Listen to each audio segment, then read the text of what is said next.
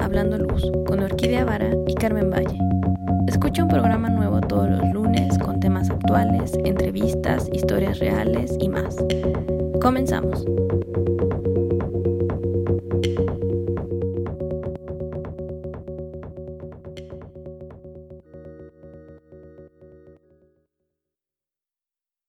Carmen, ¿cómo estás? Buenos días. Hola Orquídea, buenos días. La verdad es que hoy es un día muy bonito, hay mucho sol. Han sido días como de mucho viento, entonces el sol está como en su máximo, ¿no? Y está súper, súper, súper bonito el día de hoy. Claro, y es un día súper especial, ¿y sabes por qué? A ver, cuéntame de qué se va a tratar. Ah, es que ya estamos en verano. Y hay algo muy interesante que es el solsticio del verano o el día más largo del año, que es lo que vamos a hablar hoy. Entonces vamos a decir qué es el solsticio, cuál, por qué es importante, cuáles son sus usos en un proyecto, cómo se calcula y algunos mitos y leyendas alrededor de este tema. ¿Qué te parece? Muy bien, pues el programa está muy interesante. Les vamos a dar un poquitito de todo, ¿no? Como resumen de todas estas cosas que les vamos a platicar sobre el día más largo del año. Que hay que aprovecharlo, por cierto. Sí, un perfecto día para salir a tomar el sol, tienes muchas más horas. Pero bueno, el solsticio de verano es el día más largo del año y la noche más corta. En el hemisferio norte sucede entre el 20 y el 22 de junio y en el hemisferio sur entre el 20 y el 22 de diciembre. Como ves, estamos totalmente al revés. Los días se vuelven más cortos y las noches más largas a partir de ese día. Y una cosa que a mí me parece muy interesante es la palabra solsticio, que viene del latín sol, y estitium. Estitium significa quieto. Entonces solsticio se, se refiere a que el sol está quieto. Pero dime, ¿esto en qué nos sirve en un proyecto de iluminación?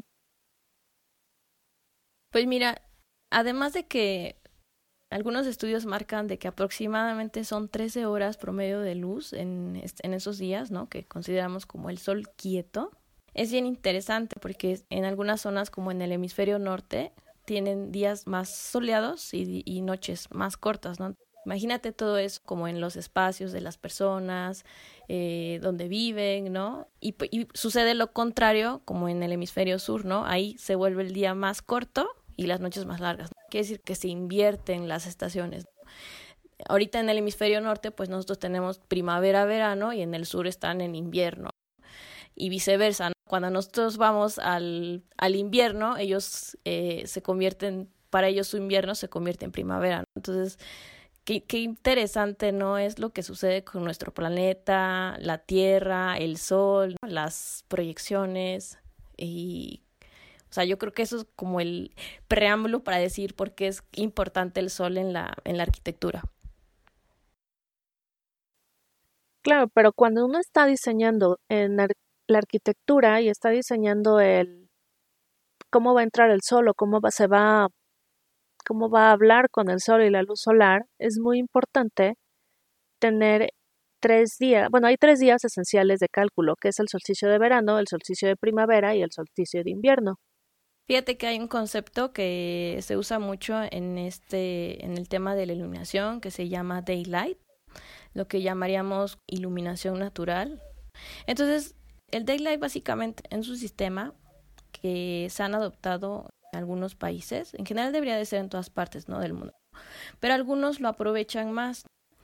Ellos lo que hacen, por ejemplo, es que a través de estos sistemas aprovechar la luz del día así en su máxima, ¿no? En su máxima expresión. Y también estos, este concepto ha permitido que se puedan diseñar algunas otras metodologías que permiten que la luz natural mejore el confort visual, se integre en sistemas de ahorro energético, mejore el bienestar del ocupante, ¿no? Entonces, si ya lo ves como en términos del ser humano y el edificio, pues es un sistema, ¿no? Que al final nos permite a nosotros generar una mejor oportunidad para que el edificio funcione de la mejor manera. Existen muchas variables que impactan y una de ellas, pues primero, primero es como la ubicación del sol, por dónde sale y por dónde se oculta. Todo esto nos permite hacer una orientación del edificio en base a cómo si está orientado al norte, al sur, al oriente o al poniente, ¿no? Y entonces todos estos factores nos permiten a nosotros tomar las mejores decisiones para decir, no, bueno, si está completamente la fachada al sur, pues imagínate, toda la tarde le da el sol, ¿no? Es muy caliente. Pero esto no quiere decir que sea malo, ¿no? Porque en algunos países donde realmente hay frío, pues sí necesitas orientaciones de ese tipo para que el espacio no se vuelva tan frío, ¿no? Adentro.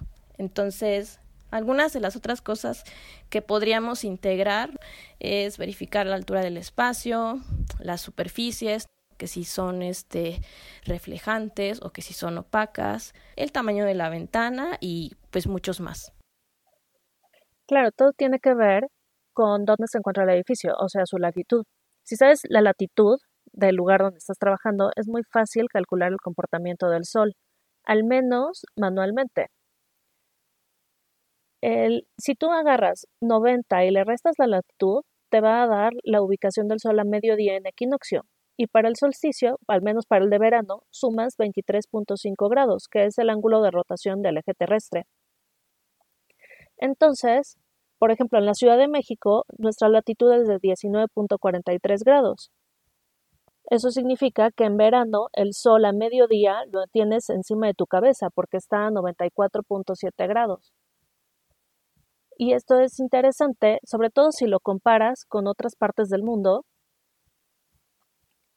Por ejemplo, mm, con Estocolmo, que está a 59.33 grados, en verano ellos están a o sea, el sol solo sube hasta 54 grados. Entonces ahí te puedes dar una, una te puedes dar cuenta por qué sus días no son tan calientes como los nuestros o por qué nunca vas a sentir el sol en la cabeza que te está quemando en esos lugares y lo puedes tener en la cara, o sea, te puede dar de frente, pero nunca lo vas a sentir eh, como aquí, que puedes caminar y lo que te quemas, o como en Cancún, que te, te quema la cabeza y te quema los hombros.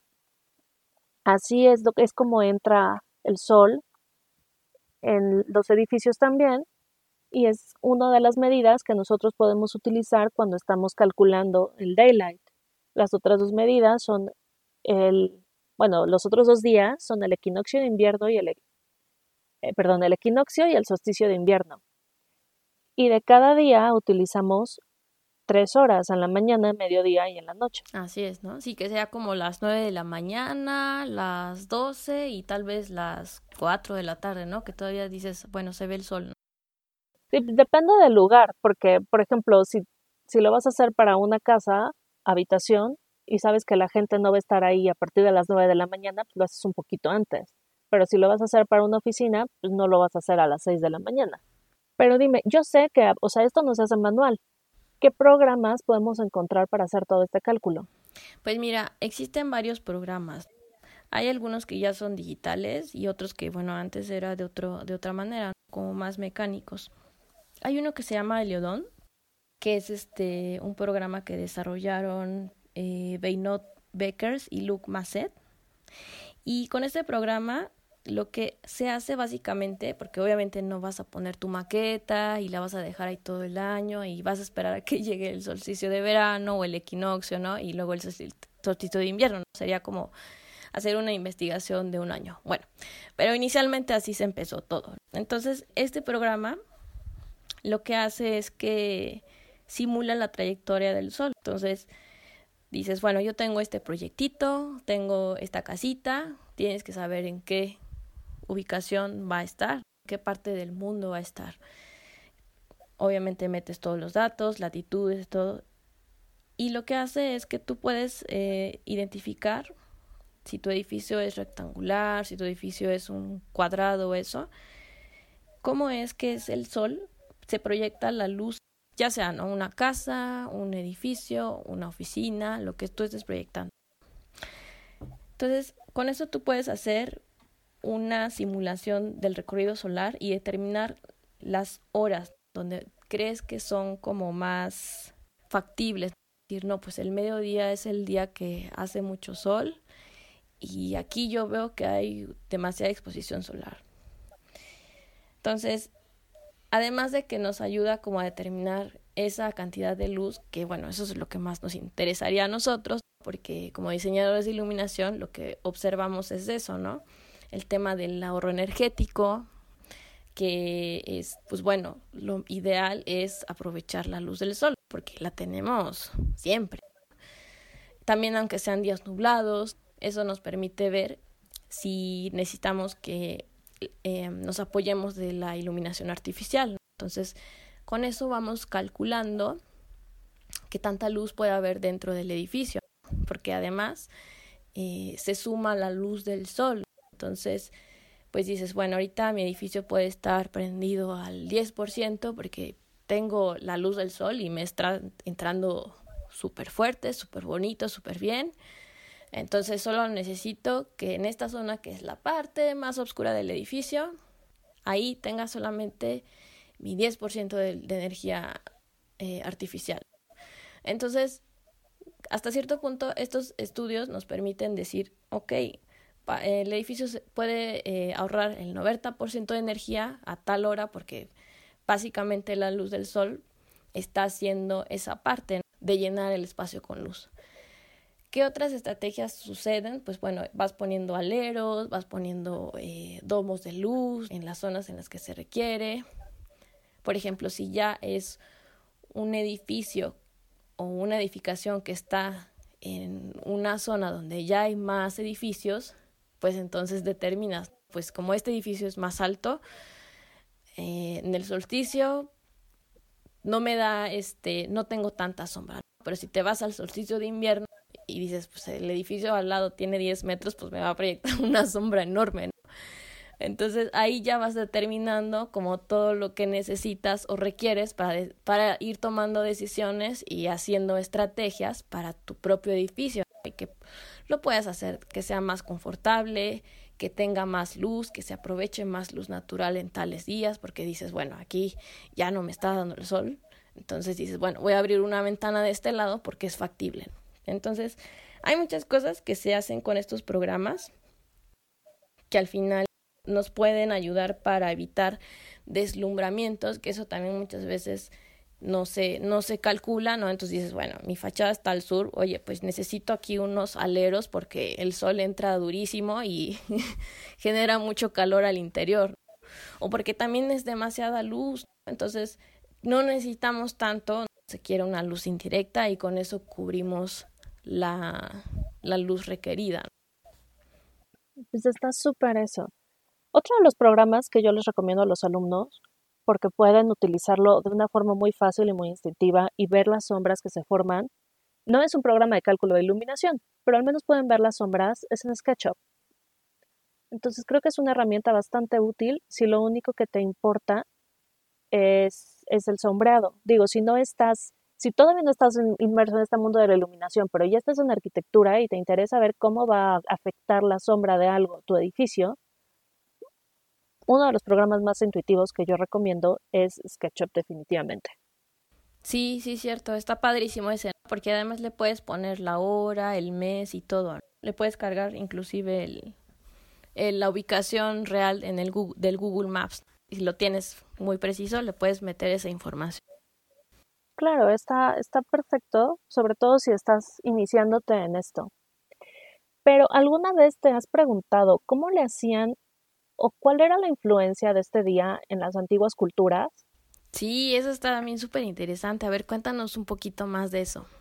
Pues mira, estuve leyendo un poco porque todo el mundo sabe del Midsummer, o bueno, a mí me tocó este día que no tenía noche, que está increíble y realmente causa una, un cambio en el comportamiento de las personas después de un invierno tan oscuro.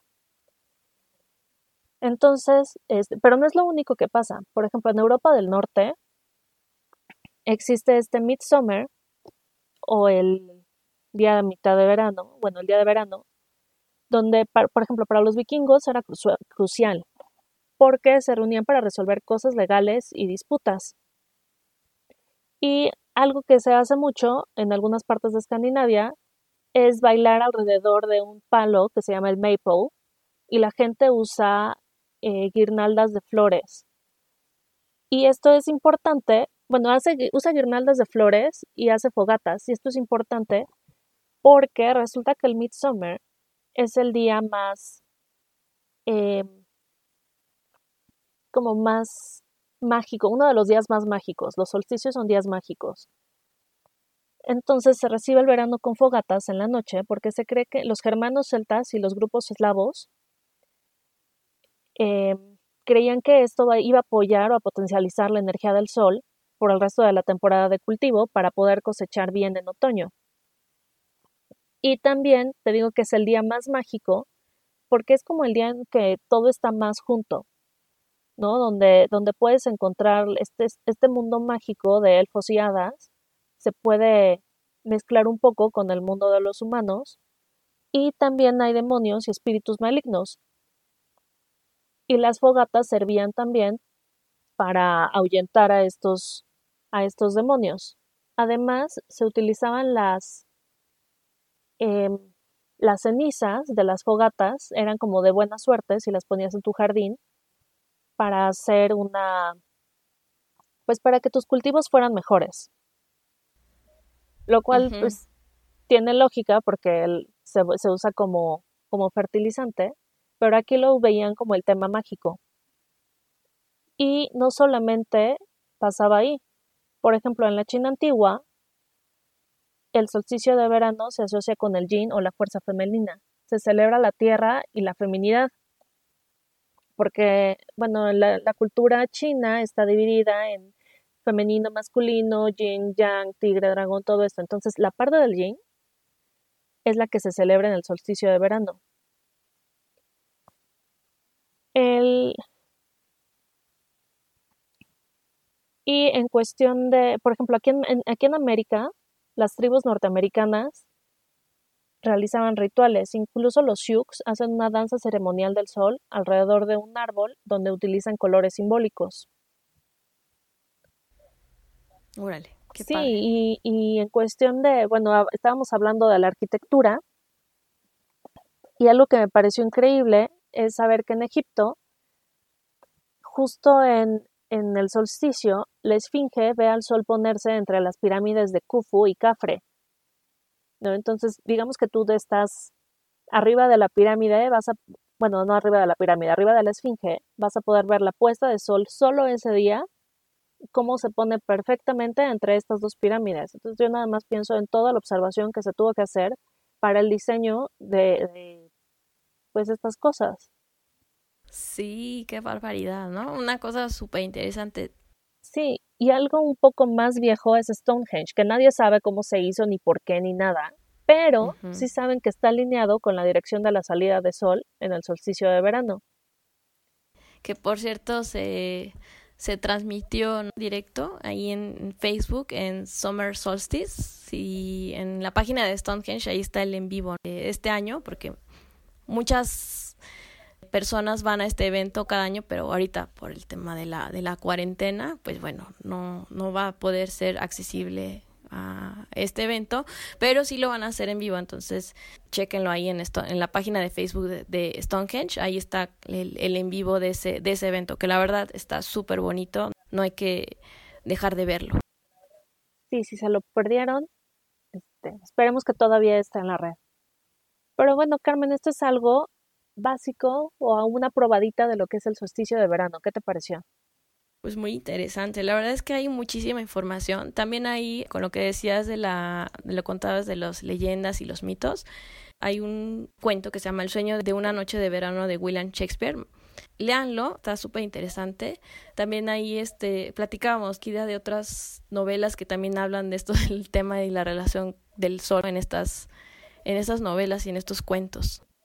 Sí, lo que pasa es que la gente veía lo que pasaba, lo ponía, le daba algún tinte mágico para explicarlo, de ahí surgen los mitos, y entonces estos se vuelven leyendas, se vuelven cosas, tradiciones orales, se construyen edificios, se hacen todos estos rituales, los cuales quedan plasmados por algunos escritores, que luego pueden ser retomados por escritores contemporáneos para utilizarlos en libros de aventura o que tengan que ver con, con estos días y los, los ponen como días mágicos, como el de sueño de una noche de verano. Sí. Ya sea pues escritores antiguos o como Shakespeare o de las nuevas novelas que están como de la literatura para adolescentes. También se están contemplando estos precisamente por todo el peso cultural que tienen. Entonces estos días son sumamente importantes. Pues bueno, podemos concluir con que bueno, el solsticio del verano sí es un día muy importante en pues en, en nosotros porque también marca un calendario solar. Eso es, eso es bueno saberlo. Es un día que es largo, son 13 horas aproximadas de, luz, entonces tenemos mucho sol, hay que aprovecharlo. en temas de, daylight, pues es importante considerarlo, porque ya vimos que eso nos permite crear una, un diseño arquitectónico más confortable, independientemente del diseño. Es bueno, ¿no? Ahora que también tenemos tanto cambio climático, que cada vez van a ser como más intensos, hay que ponerle más atención a esto, aunque estemos en un lugar donde todo el tiempo el sol es el mismo, pero sí, también en la zona en la que estamos hace más calor, nuestra temperatura es más alta, entonces hay que tomar en cuenta todas esas recomendaciones para hacer un espacio más confortable y que podamos estar más cómodos al interior. Utilicemos los programas de cálculo porque así no tenemos que estar esperando un año para saber qué sucede. Ya existen, eso está súper bueno porque en cualquier parte del mundo ya sabemos cómo afecta el sol. Entonces, si tienen un proyecto que está en, el hemisferio norte o en el hemisferio sur, pues van a entender muy bien qué, este, qué es lo que sucede con el sol. Super Carmen, pues fue un gusto hablar contigo el día de hoy de este tema. Ahora recuérdanos por favor a dónde se pueden comunicar con nosotros para que nos digan qué les pareció, cómo disfrutaron su solsticio y también nos hagan recomendaciones y nos pidan temas para los siguientes programas. Sí, por favor escríbanos en Instagram o a nuestro correo de Gmail que es hablandoluz.gmail.com o síganos en nuestras redes que es Facebook tal cual, Hablando Luz e Instagram sería hablando-luz, así nos encuentran en nuestras redes sociales. Perfecto, pues esto ha sido todo por hoy. Un gusto enorme tenerlos aquí de nuevo y tenerte a ti hablando de este tema. Y nos vemos, bueno, nos escuchamos la semana siguiente. Bye. Muchísimas gracias a todos, que estén muy bien, disfruten este solsticio. Nos vemos pronto.